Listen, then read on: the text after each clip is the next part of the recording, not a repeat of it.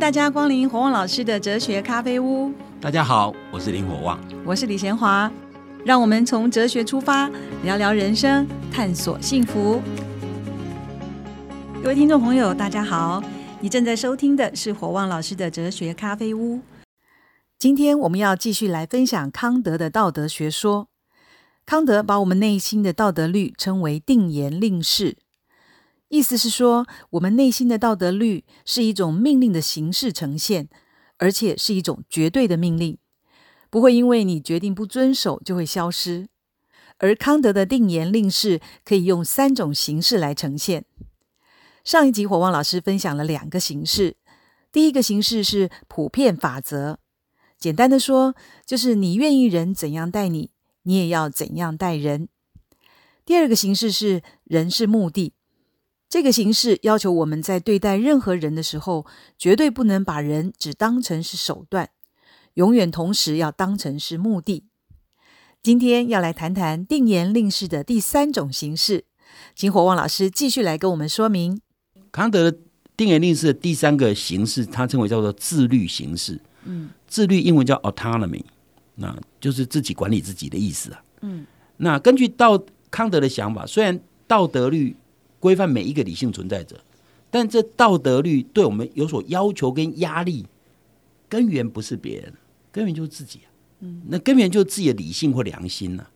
也就是说，道德对我们的束缚跟限制，是我们自己约束自己，所以称为叫自律。所以自律也就，我自己要求自己叫自律哈。那那所以说，因为人有理性，其实其实理性就是人具有神性的一部分哈。人因为有理性，使得我们不需要依赖上帝啊，不需要依赖国家，不要依赖父母或者文化这种外在权威来决定道德律到底是什么。不需要，我们人自己就知道哦，我们自己就可以发现道德律的本质。所以道德律实际上是根据我们的理性跟良心所制定的。所以我前面一再强调，所谓定言是代表说人的理性要求你要做的事情，表示我们理性知道什么是该做的，对不对？所以理性人呢？不只是遵会遵守道德行为，会遵守道德的要求，理性人也制定道德规范。所以事实上，人之所以具有无限的价值，跟这里有关系。因为我们是道德法则的立法者，我们就立法者。因为我们自己就是我们知道什么是对，什么是错。那自律的相反就是他律。嗯，如果一个人的行为是由外在因素或者外在的权威所要求，那他的行为就是他律。所以一个人如果是外在的因素告诉他做这个做那个，那就是他律嘛。那所以我们可以从发号施令者是谁来决定你的行为到底是不是合乎道德。呃，康德认为说，如果你行为合乎道德，一定是你自己要求自己，别人要求你的就不算。如果你的行为是由外在因素或者别人要求你，那就一定是不道德。这样讲起来有点奇怪哈。嗯。所以这里我们要我们要区别自律跟他律的进一步的说明啊。康德使用 inclination 或者叫偏好来表达所有的欲望、利益、兴趣。我们我们前面讲这些东西就是跟理性对立。我们讲说人其实有促成人行动有两个两个因素，一个就是良心，一个是欲望嘛，哈，人的贪欲嘛，哈。那康德把所有这些所有的贪欲或者欲望称为叫 inclination，叫偏好，哈。那他当然用这个来对比对比理性。好，那我们从前面的讲来讲啊。我们讲说，会指引、引推动人去行为的有两种因素，一个是理性或者良心，一种就是欲望，对不对？嗯。好，那为什么由欲望推动的，就是不道德？因为由欲望推动就是他律啊。很多人可能会觉得说，怎么会他律？我我如果今天被自己的被金钱诱惑，你知道吗？被美色诱惑，做出不道德行为，这怎么会是他律呢？康德认为说，人只有透过理性或良心所做的行为，才是自己管理自己，才是自己决定自己。由欲望或者由刚刚讲的偏好、兴趣或利益这些东西，都不是基于自己，因为他认为偏好本身是外在决定，不是内在。由外在由偏好所决定的行为，就是他律，不是自律啊！这我们要需要进一步说明嗯。康德认为说，人当然具有很多喜好啊，很多欲望，很多兴趣啊，但他认为这些喜好、兴趣、欲望都是受因果法则的决定，不是人能控制的。就像我们常讲说，人的美丑智商不是自己决定的，对不对？人的兴趣、人的欲望不是自己决定的，是自己决定的吗？欲望是自己。闲话，你喜欢吃甜食，你可不可以从现在开始决定说不喜欢吃甜食？可能吗？如果高血压，你就会。但你不是不喜欢吃甜食哦，嗯，喜不喜欢吃甜食不是你决定的哦，可能是你的遗传基因哦，嗯，可能是文化环境决定的哦，嗯。比如说，如果你请一个外国人吃饭，他吃一样东西很好吃，你跟他讲那是内脏，他也觉得好恶心呢，对不对？嗯嗯，他不喜欢内脏是文化决定，不是他原来的欲望，你知道吗？所以换句话说，对康德来讲，他律 所有的欲望都是外在因素造成。我们人的喜好偏好，或者我们的我们的喜欢不喜欢，常常不是遗传基因，就是文化环境所造成的结果。所以在我们的社会，有些行为会让人家觉得不好，有些行为在别的社会不会怎样。我如果见到一个女生见面就搂搂抱抱，人家说你这人吃人家豆腐，在美国社会可能这是很正常的社交礼仪，对不对？所以其实那都是环境造成我们的认为对或不对。比如说。我们以前也不知道说比中指是骂人是羞辱人的话，可是现在知道了，因为外国人这样解读。我们在中国社会，如果人比中指，谁会理你啊？完全没有感觉，对不对？所以换句话说，这些东西都是你会看到一个动作产生喜欢不喜欢，其实都是文化决定。那所以换句话对康德来讲，人如果由欲望决定，人如果由欲望决定，其实就是外在因素决定。比如一个人，比如一个人为了赚更多钱，偷工减料。工程师，譬如说，嗯，他就被钱决定啊，他的行为不是他的良心决定、理性决定，是他的金钱决定，对不对？所以对康德来讲，所有的偏好、欲望、嗜好这些东西都是都是都是外在决定，不是个人决定。比如说，以我自己例为例子啊，我常讲我自己生来性格比较急躁，我讲话快，吃饭也快，我经过后天再怎么努力啊，其实都都没有完全改善，你知道吗？就是说。讲话快这件事情，我会常常提醒自己要慢一点，慢一点。那提醒过一阵子以后，嗯，又 固态聪明，又固态复萌，你知道吗？所以像这种东西都是你很难改变的东西，那可能是基因嘛？我觉得是基因会有一些关系哦。所以对康德来讲，如果由欲望，我们刚刚讲天理跟人欲嘛，由欲望所决定的东西，对他来讲就是外在因素，因为东西不是你决定的因素。那只有由理性决定或者良心决定才是你自己做决定，所以因为一个人即使受遗传基因的影响、受文化的影响，甚至于教育，甚至于被洗脑训练，这些种种外在因素可能会影响人的决定啊。但如果人的行为最终是由理性决定的，那人就是自己做决定嘛。各位，我们受外在环境影响，会不会使我们行为完全被他决定？不会，你知道吗？嗯，譬如说两个兄弟，可能在完全一模一样的环境长大，你知道吗？譬如说，拿我自己做例子，家里很穷，对不对？那那那事实上生活很窘迫，那有可能一个变成很爱钱，一个人可能对钱看得很淡，你知道吗？这是完全是后天自己决定，不是。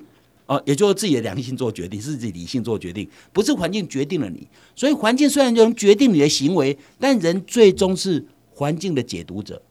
所以对康德来讲，如果一个人你的行为完全是由外在因素决定你，就是他律。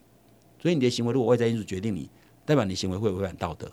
但如果你的行为是由理性决定，就是你的良心决定，那就是你自己决定。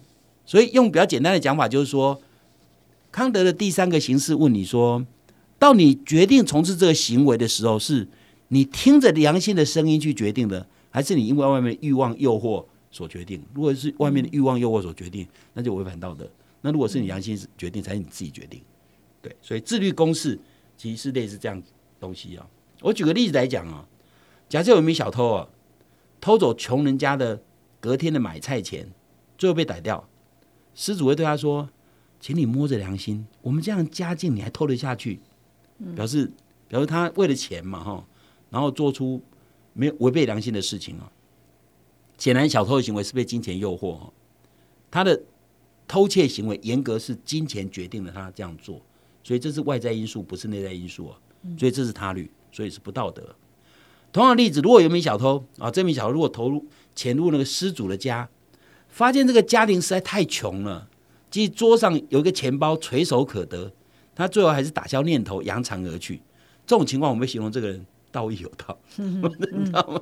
因为因为他发现偷取穷人财物，让他良心过不去最，好再放一点钱。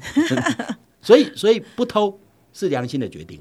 嗯，因为如果偷就是钱的决定嘛，所以良心是自己要求自己，所以他是自律，是合乎道德。所以对康德而言，所谓自律意识代表说是我的良心在做主，良心做主的行为就是合乎道德。那如果不是良心做主，是外在因素做主，那就可能就不会违反，就是违反道德啊。那如果一个人的行为完全受制于外在因素，那人就没有什么价值可言了。嗯，因为外在环境改变，他就改变嘛。比如我经常讲，如果如果一个美丽的女子，很多男士竞相追求，如果这男士喜欢她，就是因为她长得美，可她美丽会因为年华老去而衰退，对不对？那是不是代表他的身价就降低呀、嗯，如果一个人是靠这种外貌而身价降低，代表这个人他的价值建立在金钱之上，或这样建立在美丽之上，对不对？嗯，那这个就是外在因素决定他的身价。但是一个人长得很丑的人有没有价值？对康德而言，只要他有能力从事道德行为，他就有价值，你知道吗？就是一个尊严的存在者，你知道吗？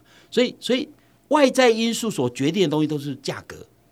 所以，所以一个长得美的女子，如果如果你邀他出去，他有很多要求，对不对？条件很高啊，长得比较丑，可能就不会那么高了，对不对？这种都是价格，你知道吗？但不是价值。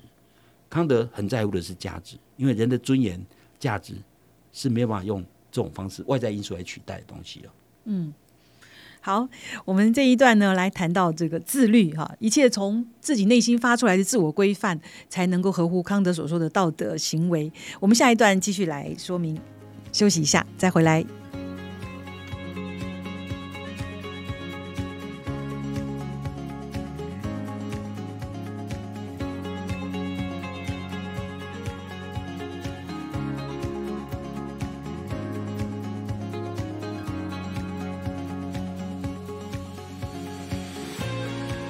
欢迎再次回到火旺老师的哲学咖啡屋。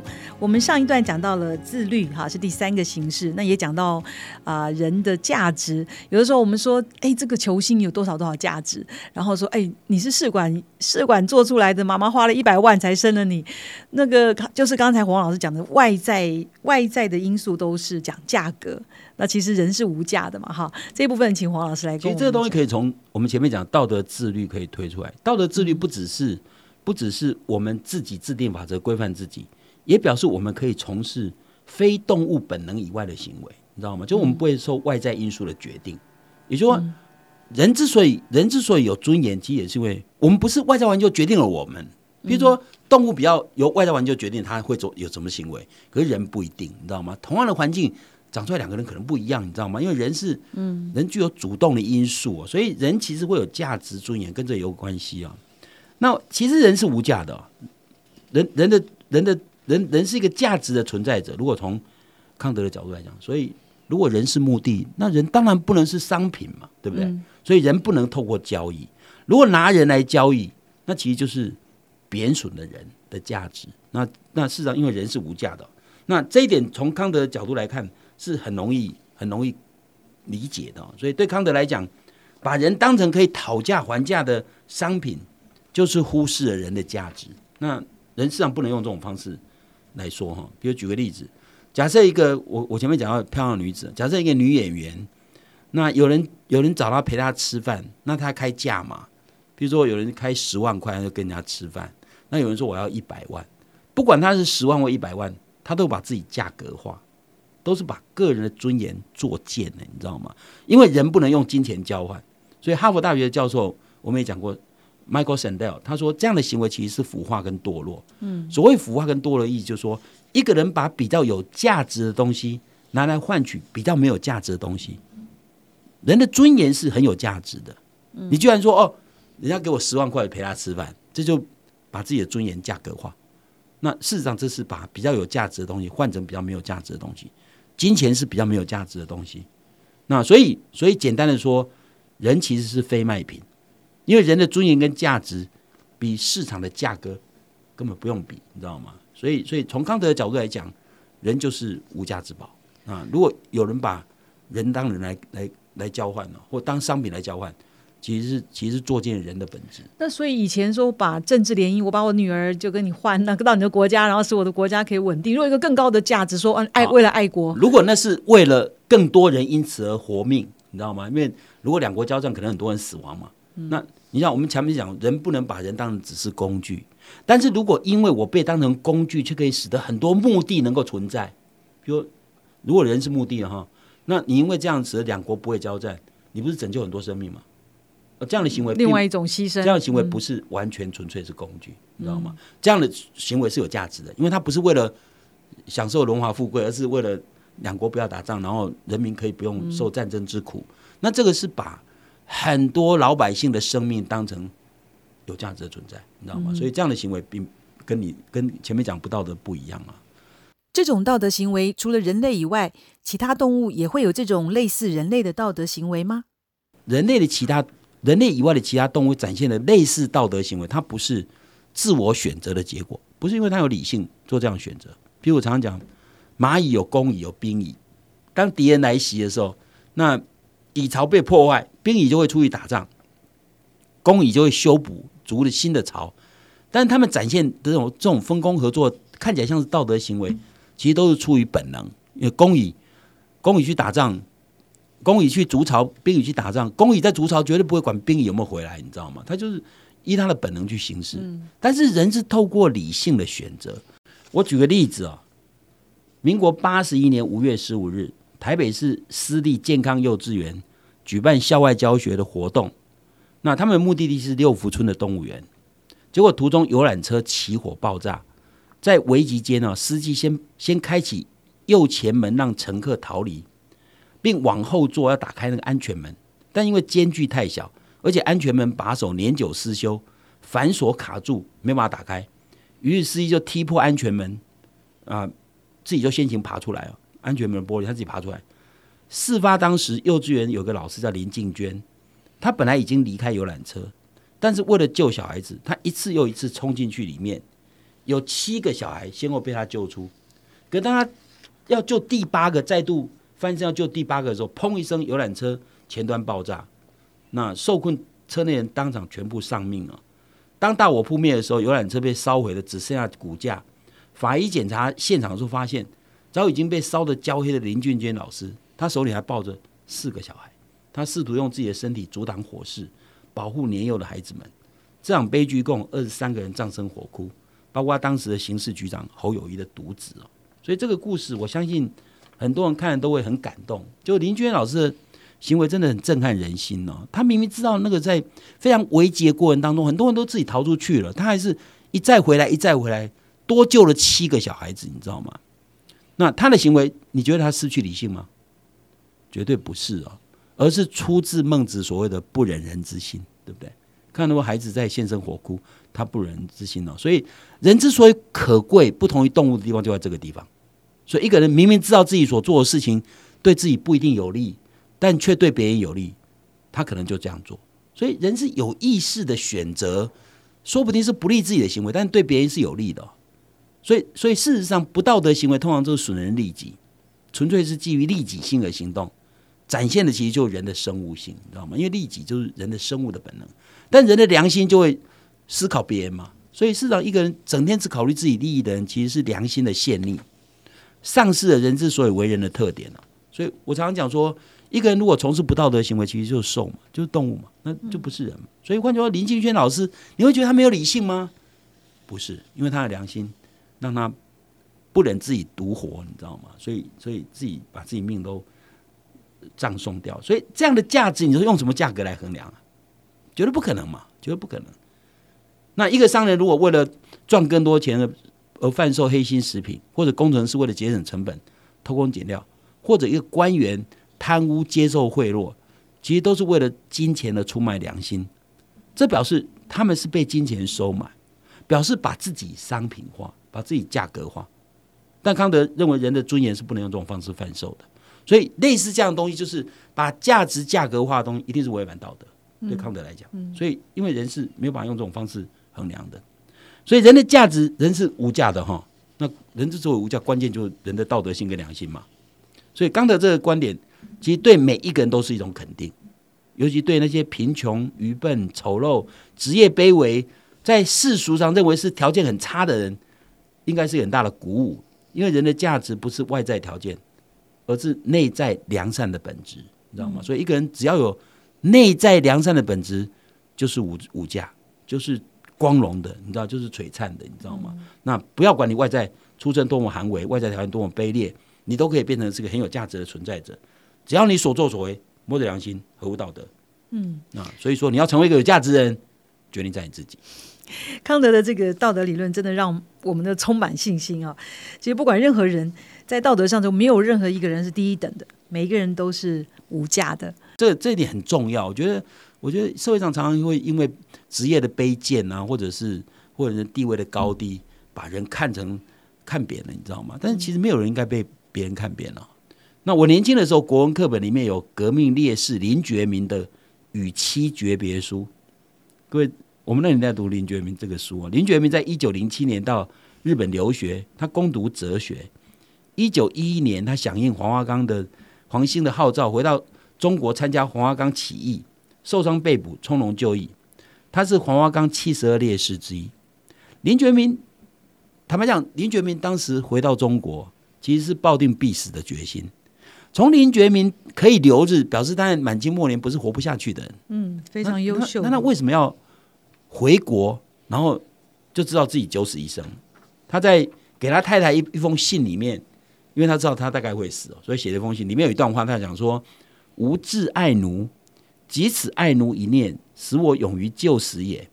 吾自遇奴以来，常愿天下有情人都成眷属。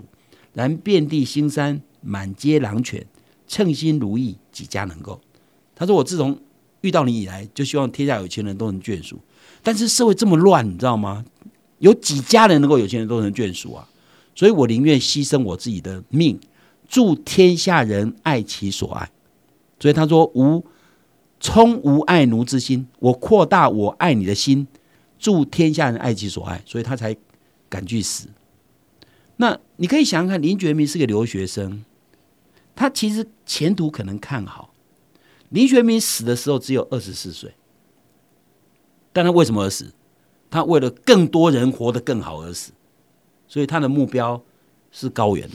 这样的死亡，事实上是用一个目的。我刚讲人是目的，对不对？用一个目的换取更多目的，或换取更多人能够活得像人。所以事实上，林觉民显然是一个值得尊敬的人。虽然他最后还是死亡，但这样的死比很多人的死其实更可贵啊。那我要讲的意思就是说，你不管几岁死亡。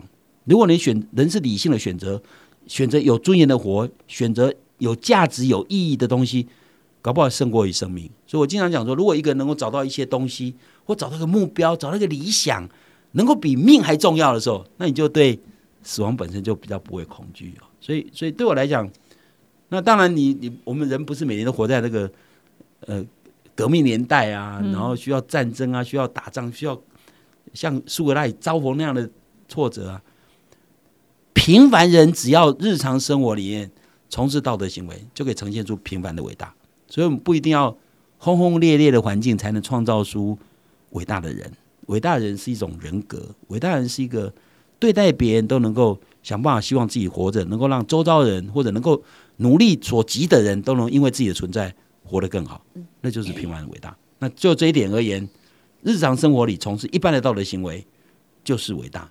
因为你，你能够使你周遭人因为你的善意活得快乐，活得有希望，你就会发现，其实你活着有意义。谢谢火旺老师，今天跟我们分享了定言令式的第三种形式，就是自律形式。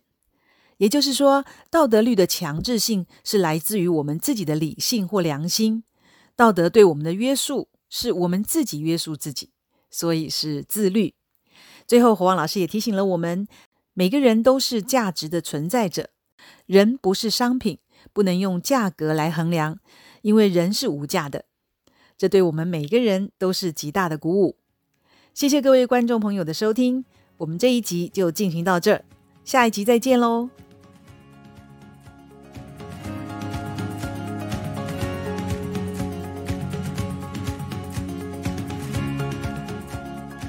我旺老师哲学咖啡屋这个节目是由新生代基金会赞助，你可以到脸书留言提问，也可以到官网查询节目更多的内容。我们节目每个礼拜四都会更新，欢迎准时收听。今天节目就进行到这儿，我们下一集再会，拜拜。